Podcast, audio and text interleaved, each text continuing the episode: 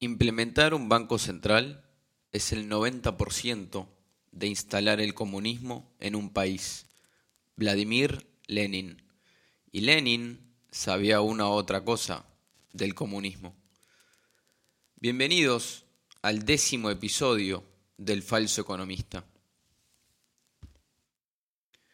En una de mis clases de economía del MBA, la profesora estaba explicando el ciclo de negocios. Ella estaba explicando que en una economía hay momentos de crecimiento y momentos de recesión. Y yo le pregunté por qué. ¿Por qué es así? ¿Cuál es la explicación por detrás de este fenómeno económico? Y ella me respondió que es simplemente así. No hay explicación. John Maynard Keynes el ídolo de gente como mi profesora lo atribuyó a espíritus animales. No estoy jodiendo, pueden buscarlo ustedes mismos. Keynes dijo que la economía tiene ciclos de crecimiento y de recesión porque hay espíritus animales que los causan. Si no me creen, pueden leerlo en su libro más famoso, la teoría general del empleo, el interés y el dinero. Y esta es la ideología que te enseñan en las instituciones de enseñanza superior, entre comillas. Hoy les voy a explicar el fenómeno del ciclo de negocios desde el punto de vista de la lógica y del sentido común. Se le llama la teoría del ciclo de negocios de la escuela austríaca, porque fue la escuela austríaca de economía, fundada por Ludwig von Mises, que lo explicó por primera vez. Cuando vos le preguntás a una persona que no es comunista, o sea, alguien que está en contra de los Kirchner, Lula, Chávez y todo eso, si el gobierno debería establecer los precios en el mercado de energía, de la ropa o de la comida, por ejemplo, todos te dicen que no, que es el mercado que debería poner los precios. A continuación, le preguntas a esa misma persona si él piensa que debería haber un banco central. Inmediatamente te dicen que sí. Te dicen, pero si no hay un banco central, ¿quién va a controlar las tasas de interés? Les cuento esto porque ya me lo han dicho decenas de veces. Estas dos cosas completamente contradictorias, una después de la otra, sin darse cuenta de lo que en realidad estaban diciendo. O sea que una gran parte de las personas cree que el gobierno no debería establecer los precios de los bienes en la economía pero sí debería poner el precio del dinero, el bien más importante de la economía. La verdad es que les tengo más respeto a los, respeto a los comunistas, porque por lo menos ellos son coherentes. Vamos a decir que el gobierno fija el precio de los alquileres. ¿Qué pasa? Bueno, obviamente la gente va a construir menos, porque no puede cobrar lo que quiere, entonces se reduce la oferta de alquileres. Por otro lado, la gente que tiene propiedades para alquilar no los va a mantener, porque igual no puede subir el precio de los alquileres. Entonces, terminás con una oferta de apartamentos reducida y de menor calidad. La intervención del gobierno en el mercado de alquiler de propiedades distorsiona todo ese mercado y todos los mercados adyacentes, como la madera o la pintura, por ejemplo. Ahora, si el gobierno interviene en el precio del dinero, o sea, la tasa de interés, ¿qué te piensa que pasa? Acordate que el dinero representa el 50% de todas las transacciones. Y sí, adivinaste, se distorsiona toda la economía. En este episodio les voy a contar qué es exactamente lo que pasa cuando el gobierno, a través del Banco Central, interviene y cambia artificialmente y arbitrariamente las tasas de interés. Primero vamos a recordar qué son las tasas de interés. La tasa de interés es el valor del dinero en el tiempo. Y si no hay un banco central, como no lo hubo por mucho tiempo, ¿cómo se fija el precio de las tasas de interés? Así como el precio de las naranjas tiene que ver con la oferta y demanda de naranjas, las tasas de interés tienen que ver con la oferta y demanda de dinero. Porque el precio de algo es simplemente información. Es la señal por la cual los participantes del mercado pueden entender las condiciones en que ese mercado se encuentra. ¿Y qué es la oferta de dinero en este caso? La oferta de dinero es la cantidad de dinero que está disponible para ser prestado. Cuanto mayor la oferta de dinero, más baja es la tasa. Cuanto menor la oferta de dinero, más alta es la tasa. La demanda de dinero, por, otro, por el otro lado, refleja el apetito de los inversores por la financiación. Cuanto mayor el apetito, mayor la tasa de interés. Fácil, ¿no? Entonces, ¿qué pasa cuando el gobierno interviene en la tasa de interés? La señal se distorsiona y le da información falsa a los participantes, lo que genera que esos mismos participantes actúen de maneras que no hubieran actuado bajo condiciones normales. Por ejemplo, una petrolera no embarcaría en un proyecto de construir una nueva refinería que requiere mucho capital con una tasa de interés del 10%, pero sí con una tasa de interés del 1%. Lo que les voy a describir a continuación es la teoría por la cual Friedrich Hayek ganó el premio Nobel en el año 1974. Él describía cómo las tasas de interés cumplen una función en la economía, no son números arbitrarios. La tasa de interés tiene la función de coordinadora de la economía. La tasa de interés coordina la producción en el tiempo. Lo voy a decir de nuevo. La tasa de interés coordina la producción en el tiempo. Acuérdense de esto, que es muy importante. Cuando la gente ahorra más, la oferta de dinero sube y ese es el mejor momento para empezar proyectos que van a dar sus frutos en el futuro. Porque cuando estamos ahorrando, básicamente estamos diciendo que vamos a consumir esta porción de nuestros ingresos en el futuro, no ahora. Y ese es el futuro para el cual los negocios están invirtiendo ahora. ¿Y por qué están invirtiendo? Porque las tasas de interés están bajas. Y cuanto más capital se necesita para el proyecto, más sensible es a la tasa. Acordate del ejemplo de las petroleras. Otras industrias como minería son industrias muy sensibles a la tasa.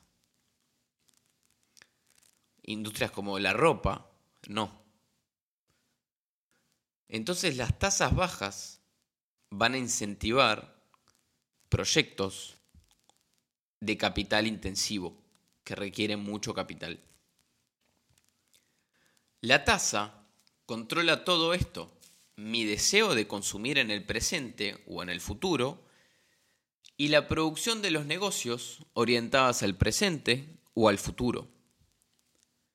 Mi decisión de consumir en el futuro es lo que permite que mi capital esté siendo liberado a la economía y usado para inversión en proyectos que van a dar sus frutos en el futuro, no ahora. Lo que decía Hayek es que cuando intervenís en la tasa de interés, le estás inyectando descoordinación al sistema. Y cuando la Fed o cualquier otro banco central intervienen y bajan artificialmente las tasas de interés, le está diciendo a los negocios que la gente quiere consumir en el futuro, no ahora. Pero la gente puede querer consumir ahora. Las bajas tasas le dan la señal a los negocios, inviertan, y los negocios invierten para el futuro. Entonces la gente quiere consumir ahora, pero los inversores son engañados a invertir para producir en, el futuro. Es un desajuste de tiempos. Se empiezan más proyectos, pero la cantidad de recursos sigue siendo la misma. Va a llegar un momento en que muchos proyectos no se van a poder terminar porque no hay más capital. El capital que se había acumulado se gastó. ¿Y ahí qué pasa? La recesión. Los proyectos están prontos o por terminar y la gente no tiene un mango. Los que terminaron sus proyectos, ¿a quién carajo le van a vender? Y los que no terminaron sus proyectos, ¿de dónde carajo van a sacar el capital para terminarlos? Al bajar las tasas de interés de un modo artificial, se empiezan más proyectos con la misma cantidad de recursos. Entonces, toda esa gente que dice que hay que imprimir más dinero, que es la solución, en realidad imprimir dinero es la causa de la recesión. El problema empieza cuando bajaste las tasas artificialmente porque introdujiste descoordinación a la estructura. Pero es como la droga o el alcohol. Al principio tenés los efectos buenos y después no tanto. Pero bueno, a los políticos les gustan los efectos buenos. Uno de los degenerados que son presidentes de la Fed, creo que fue el presidente de la Fed de Kansas o de Dallas, dijo en un informativo hace unos años literalmente que le estaban inyectando droga a la economía. Lo bueno es que no lo esconden, te lo dicen en la cara. Total, nadie presta atención. Ahora les voy a ilustrar la teoría con un cuento. Es un cuento que conté en el episodio 5 del podcast en el que leía el libro de Hermann Hoppe. Resulta que hay dos tipos en una isla desierta, Juan y Pedro. Cada uno tiene su caña y se alimentan del pescado que pescan. Un día, Juan le dice a Pedro, si me prestas un pescado de los que tenés guardado, yo mañana armo una red para poder pescar más pescado de una vez y ser más eficiente. Juan necesitaba que Pedro le dé un pescado para que él pueda comer, porque iba a estar armando la red ese día y no iba a poder salir a pescar. Entonces, no iba a tener lo que comer. Pedro le dice que sí y le presta el pescado. Juan hace la red, se come su pescado y al otro día, con su nueva red, pesca más pescados por día, le devuelve su deuda a Pedro y aparte se queda con más pescados para él. Y así todos contentos. Pero imagínate que Pedro, en vez de darle un pescado, le da un papelito que decía vale por un pescado. Juan, obviamente, no iba a aceptar porque no se puede comer el papelito mientras arma la red. Necesita el pescado. Pero en este sistema dólar, todos los dólares, o libras, o euros, son iguales. Todos los numeritos en la pantalla son iguales. Entonces este ciclo, que no se sustenta en el tiempo, con el pescado, no se podría empezar. Pero con el dólar, sí. En una economía basada en oro y plata, esto no sería posible. Porque el oro y plata son algo real, son un commodity. No se puede replicar oro y plata con un clic en un teclado. No, tenés que ir a la tierra y sacarlo. Pero un papelito o un dígito en una pantalla, sí.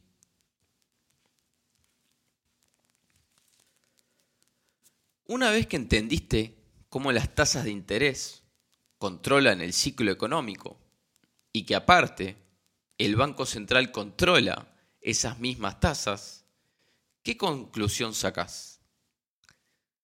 Yo te voy a dar la conclusión que yo saco de todo esto. Si ellos, si ellos controlan cuándo empieza el crecimiento, o sea, cuando bajan artificialmente las tasas, y cuándo empieza la recesión, o sea, cuando suben las tasas porque no hay más dinero, ¿por qué no colocarían sus activos de cierta manera para beneficiarse de lo que viene en el futuro? Digo, si ellos tienen la palanquita para inflar la burbuja y desinflarla a placer, me parece bastante ingenuo creer que no se aprovecharían de eso, ¿no? Lucran en la subida o sea, la etapa de crecimiento, y lucran en la bajada, o sea, la recesión. Pero claro, te hacen creer a vos que las burbujas son inesperadas y que las caídas en el mercado toman a todo el mundo por sorpresa. Pero bueno, si lo dicen en la tele, debe ser verdad, ¿no? Entonces, ¿qué fue lo que creó la crisis del 29? la baja artificial de intereses que comenzó en el 1925. ¿Y qué fue lo que creó la crisis del 2000? La baja de intereses que empezó en el 95. ¿Y qué fue lo que creó la crisis del 2008? La baja de intereses que empezó en el 2001. ¿Y qué es lo que creó este monstruo que tenemos adelante nuestro y que en cualquier momento se va a la mierda. La baja de intereses, que empezó en el 2009. Si unos años de tasas al 1 o 2%, entre los años 2001 al 2004, crearon la burbuja inmobiliaria, imagínate lo que 12 años del 2009 hasta hoy de tasas al 0% pueden crear. Cada vez que una burbuja explota, inflan una más grande. Vos fíjate que en el 2000 explotó la bolsa y ¿qué hicieron? Inflaron una burbuja más grande. En el 2008 explotó la bolsa y el mercado inmobiliario. ¿Y qué hicieron? Inflaron la burbuja más grande de todas y la última porque ahora inflaron la bolsa, el mercado inmobiliario y la deuda. Inflaron la burbuja más grande de la historia y también la última. Van a pasar cientos o miles de años para que la población acepte de nuevo una moneda fiat. Lo que se está aproximando, y vamos a vivir todos nosotros, va a ser recordado por miles de años. Pero la deuda soberana, si fuera como las otras burbujas, ellos aumentan los intereses y todos los que le prestaron dinero a los gobiernos perdieron todo. Como la gente que tenía acciones en el 2000 o propiedades en el 2008. Pero esta no es una burbuja cualquiera. Esta es la última. ¿Y qué pasa en la última burbuja? La víctima no son los deudores. Perdón, la víctima no es la deuda, la víctima es la moneda. Cuando uno analiza el riesgo de un bono soberano de la deuda de un gobierno. El riesgo no es que no te paguen, porque siempre pueden imprimir dinero para pagarte. El riesgo es que la moneda en la que te pagan no valga nada. El 100% de los imperios prefirieron destruir su moneda antes que defoltear en su deuda. ¿Y vos pensás que esta vez es diferente? O suben las tasas y defoltean en la deuda, o sacrifican el dólar. Yo sé dónde pongo mis fichas. A menos que pienses que van a pagar la deuda. En ese caso, te pido por favor que dejes de escuchar este podcast y pongas CNN. La economía mundial hoy en día es como un drogadicto al que le siguen dando droga. Para que se cure, tiene que parar la droga y pasar por un proceso de rehabilitación. ¿Es lindo ese proceso? No, claro que no. Pero es la única manera de volver a estar sano. Pero no, eso requiere integridad y una población informada que le pediría y demandaría a los gobernantes que suban las tasas. Y si hay algo que los banqueros centrales no tienen, es eso mismo, integridad. Y si hay algo que la población no tiene, es conocimiento.